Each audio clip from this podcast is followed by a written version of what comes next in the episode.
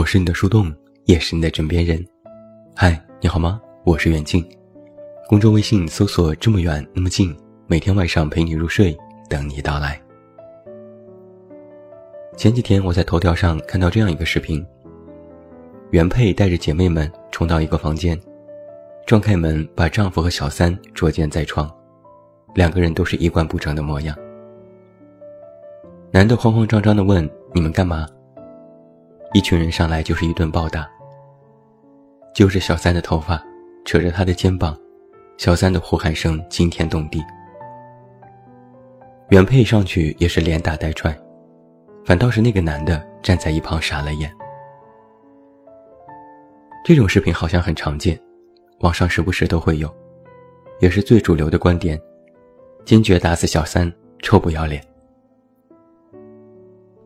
我曾在网上看到这样一个问题：如果你的老公出轨，你会怎么办？几乎所有的回帖都很一致，痛骂小三的无德无良。现在的女人怎么都这么不要脸？自己找不到对象就要去抢别人的老公吗？每天打扮的花枝招展，就知道勾引男人，真是个贱货。而在这些回帖当中，有一条热门，只有简短的一句话。我骂了小三一句，老公抽了我一耳光。这条热门回复下有上百条的评论，态度不一。这种男人不离婚还留着干嘛？给你拜年吗？这就是传说中和小三的真爱吗？真够恶心的。还有的说，你是不是太懦弱？明明是小三的错，还能被打吗？我也看到过有表达类似境遇的回复，有人就说：“我也是这样，老公说我是泼妇，给他丢人。好像他出轨不丢人，他出轨是对的，是我在无理取闹。”不得不说啊，现在某些男人就是会觉得，作为自己的妻子，要体面，要善良，要给足他空间，要让他活得有尊严，有自由。有一堆他想要的东西，甚至还有人把家里红旗不倒，外面彩旗飘飘作为自己够爷们儿、够男人的标志。但是遇到老公出轨，妻子一闹，反倒是丢人现眼了。这种逻辑让人想不通。当然，还有一个观点是，出轨也不能只怪男人吧，妻子也有责任。如果感情真的那么好，男人何必出轨？而且一味指责小三的不是，难道不是男人偷腥在先吗？这倒让我想起我身边的一件往事。曾经我认识的一个长辈，她和老公结婚多年，关系很好，虽谈不上恩爱有加吧，但也算是相敬如宾。后来，她就渐渐察觉出老公的不对劲。总说晚上要加班，晚回家，对他也渐渐无语。就连晚上办那种事，都感觉是在应付。我的这位长辈不动声色，悄悄开始了行动，格外留意丈夫的一举一动。后来发现，老公和楼下的当护士的那个女人勾搭在了一起。只要孩子一生病，丈夫必然找那个护士来看病。两个人偷偷的眉来眼去。终于某一天，她看到护士上了丈夫的车，两个人去了一家宾馆。但她没有选择去闹事，反而回到家给丈夫做了一顿丰盛的晚餐。吃饭期间，她也格外的含情脉脉，关怀备至。可之后依然是东窗事发了，老公找她摊牌要离婚。她也没有多说什么，更没有一哭二闹三上吊，只是把丈夫的母亲叫来。老人一进来就让男人跪下，痛骂男人没良心。当时正是下班时间，母亲让男人在阳台上指哪个是那个小护士。等了许久，他指着从远处走来的一个女人说：“就是她。”母亲问：“她哪里好？”男人说：“他年轻。”母亲气得浑身发抖。难道你老婆不漂亮？难道你老婆没有年轻过？你这个没心肝的东西！本来家人都劝我这位长辈要原谅男人一次，还有孩子，日子总是要过的。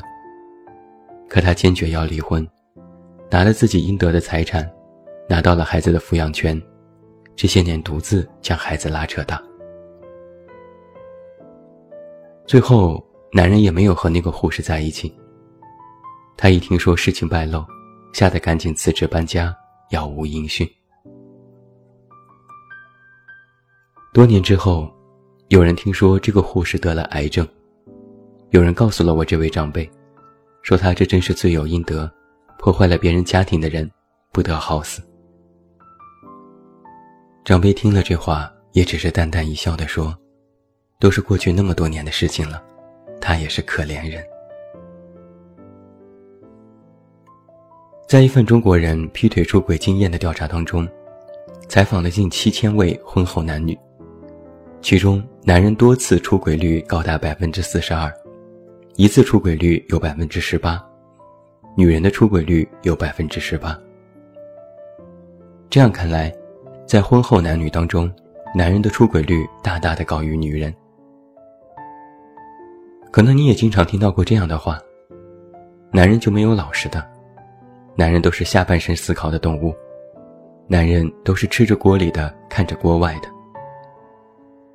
还有一种极端的观念是，是男人都爱偷腥，以证明自己还年轻有激情，哪怕没有那个色胆，也有那个色心。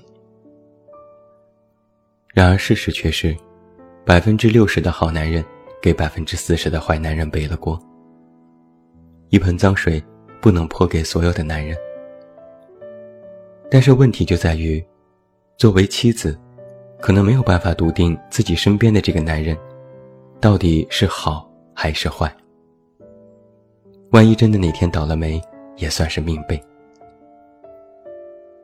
而且我还发现一个现象：现在不管是出轨的男人，还是插足婚姻的小三，好像都开始变得理直气壮起来。网上动辄都是这样的言论：男人不流氓，生理不正常。男人出轨才能证明自己还有魅力，要么就是做小三也是有资本的，你做一个试试看。小三都是红颜知己，那才是患难见真情，真真是有恃无恐了。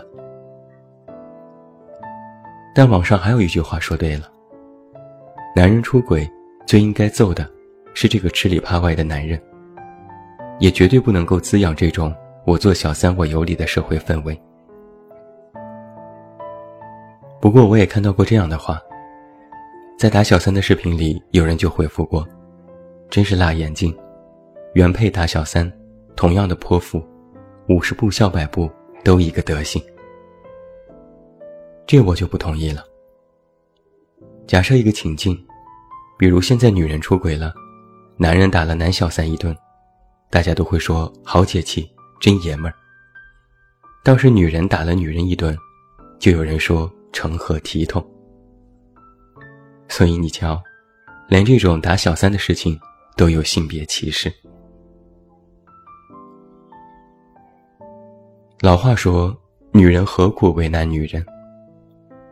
我长辈家的那点家事，被我家人拿来当做闲话，也没觉得有什么特别之处。可现在我再回想起来，却觉得这位长辈很聪明。他聪明的地方，不是自己没有动手打小三，也不是没有闹得天翻地覆，而是他明确的知道，一旦男人选择了出轨，就意味着自己必然是受到伤害的。而最好的处理方式，不是痛打小三，而是止损。有人揪出老公出轨，痛打小三，然后老公道个歉，这日子就能继续下去。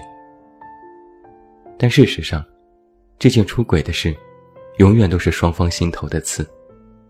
甚至男人之后还会出轨，江山易改，本性难移。把小三赶跑，然后和曾经出轨的男人继续过日子，这不叫止损，这叫挽回。这也不是原配打小三失了体面风度的问题，而是出轨事件已然是一道沟壑，其实没有办法完全填平。将来原配会更加有疑心，会听风就是雨，会觉得男人还会重蹈覆辙，看得更紧。而男人为什么会出轨的原因却没有深究，当时的婚姻隔阂也没有完全消失。反而可能愈演愈烈。当然，我不是建议原配扑打小三，我也不是建议一出轨就离婚。我是建议，在婚姻当中，如果出现了问题，应该止损。止损就是通过出轨这个事情的表面来看本质。为什么出轨？婚姻出了什么问题？原配哪里做的不够好？男人哪里做的不对？这日子是否还能过？要过的话，怎么调整？如果不过，是不是必须离婚？要离婚的话，如何协商？大家都是成年人了，可以激动，可以气愤，可以动手，甚至撒个泼什么的，其实都无伤大雅。但实际上，在根源上不能解决问题。唯一能够真正解决问题的，是在激动之余冷静地坐下来，彼此开诚布公地谈谈，把问题摆在台面上，一条条拿出来，掰开了揉碎了，往细里说，往解决的方向上说。不然，光是出了气，打了小三，失了体面，也挽不回你的婚姻。不过也只是在情绪上做了发泄，不解决问题。不管将来是否离婚，也终究是个坑，还是会再次摔进去的。前几天我在抖音上看到过这样一句话，他是这样说的：“我不主张女人出轨，但是女人应该永远保持着有出轨的资本。”这话听起来好像三观不正，但却有一定的道理。当你的男人不忠的时候，你要有资本。去换一个比他更优秀的男人，说走就走，说放手就放手，懒得纠缠，也不屑于泄愤，不仅仅是哭闹。所有的女生们都应该有这样的想法：有你，我可以坐拥天下；没你，我照样活得精彩。最后，祝你晚安，有一个好梦。我是远近，我们。明天再见。